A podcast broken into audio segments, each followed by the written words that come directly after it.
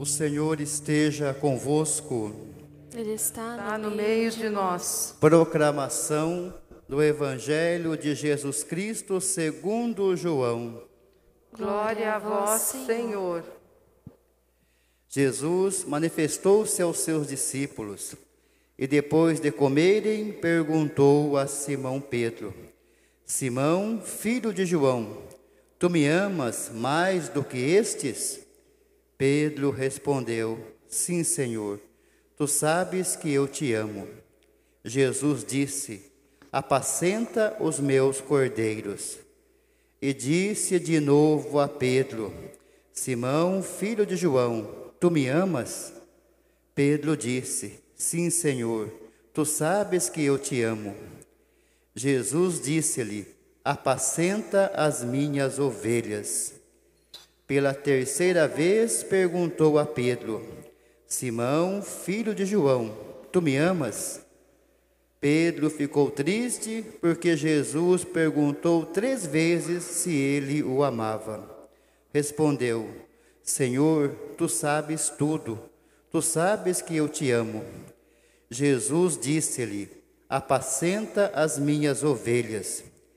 Em verdade, em verdade te digo: quando eras jovem, tu te cingias e ias para onde querias. Quando fores velho, estenderás a mão e outro te cingirá e te levará para onde não queres ir. Jesus disse isso, significando com que morte Pedro iria glorificar a Deus. E acrescentou: Segue-me.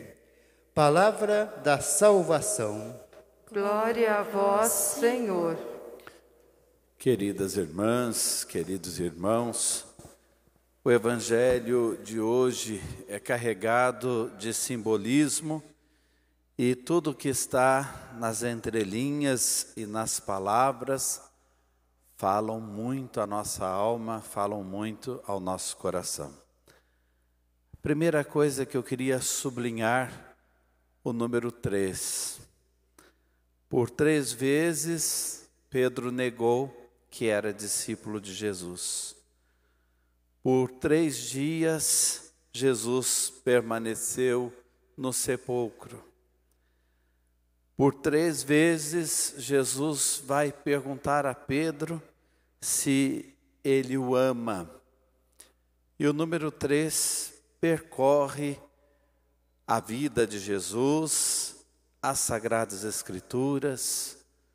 O número três indica plenitude, perfeição. E é importante a gente ter isto como pano de fundo. Nada acontece por um acaso. E esta também foi a terceira aparição de Jesus aos seus discípulos depois da ressurreição, para confirmar Pedro no primado, para confirmar Pedro como rocha sobre a qual a igreja foi edificada.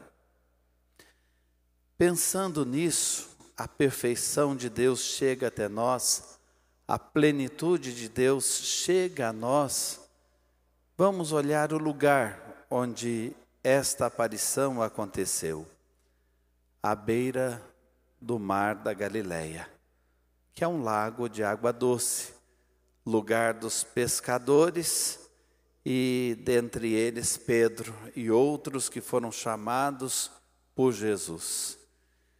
Esse era o lugar de trabalho daquela gente.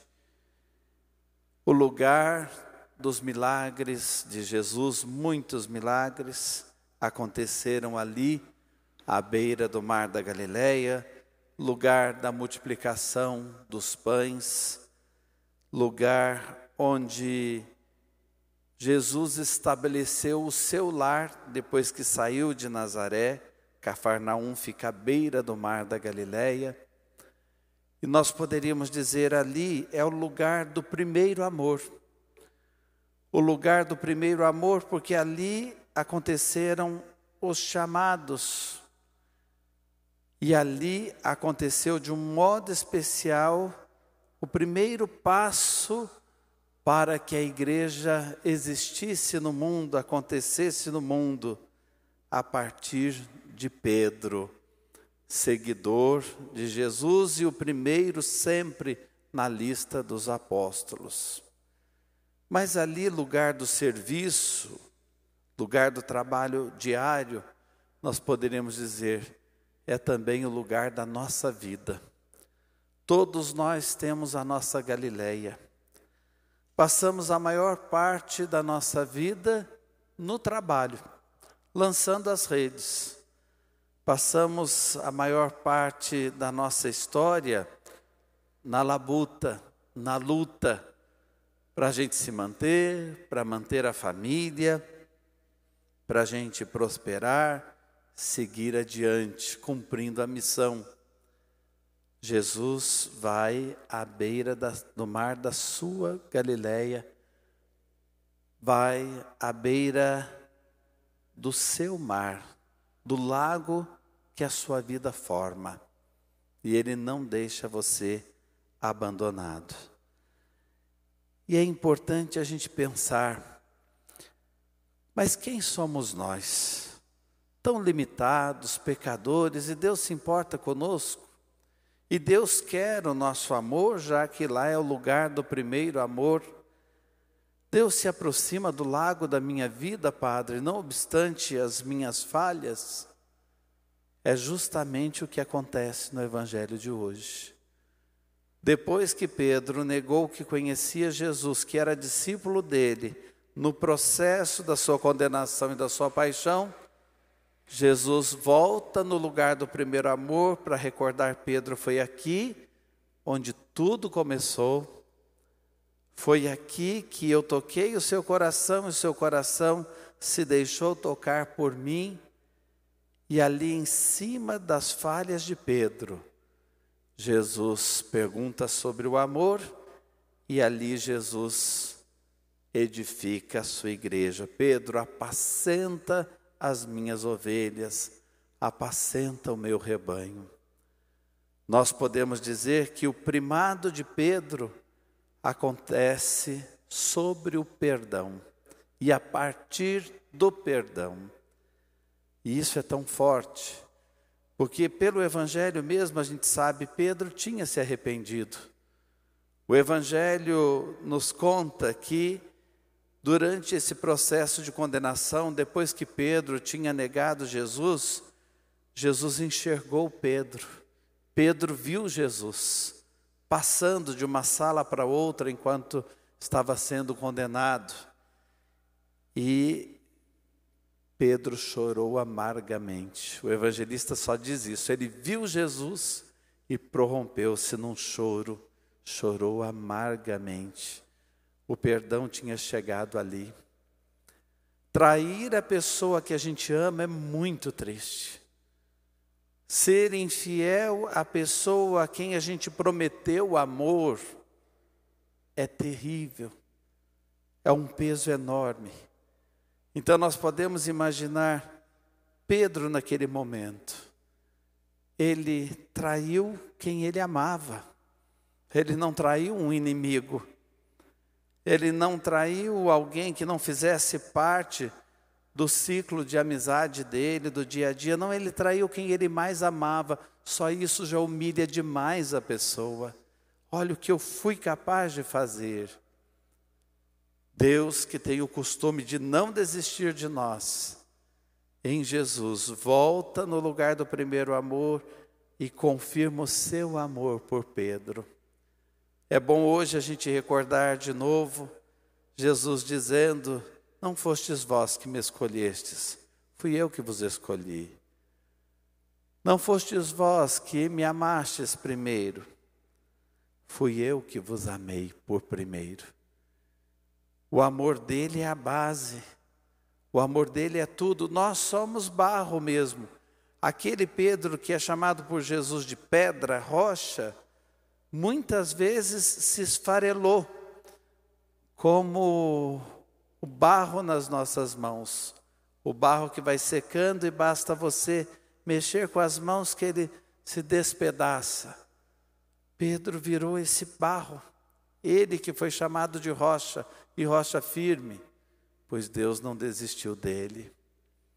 Isso vale muito para nós por conta das nossas falhas, por conta das nossas limitações.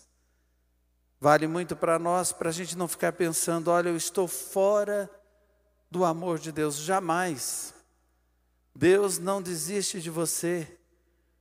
Como nos diz o Papa Francisco, você pode se cansar de pedir perdão, mas Deus não se cansa de perdoar você. Deus não se cansa de perdoar.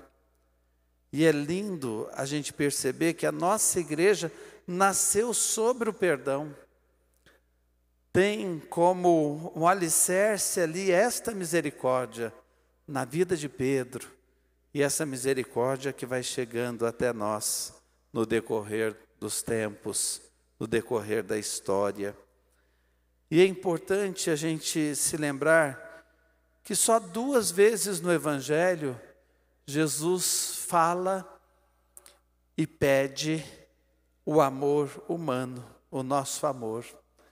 Ele fala do amor com Pedro e uma outra vez ele fala do amor quando ele estava na casa de um outro Simão que não o Pedro, e uma mulher conseguiu entrar na casa onde ele estava jantando e chorando se debruçou aos pés dele, beijou os pés dele, enxugou as suas lágrimas caindo nos pés dele com os cabelos.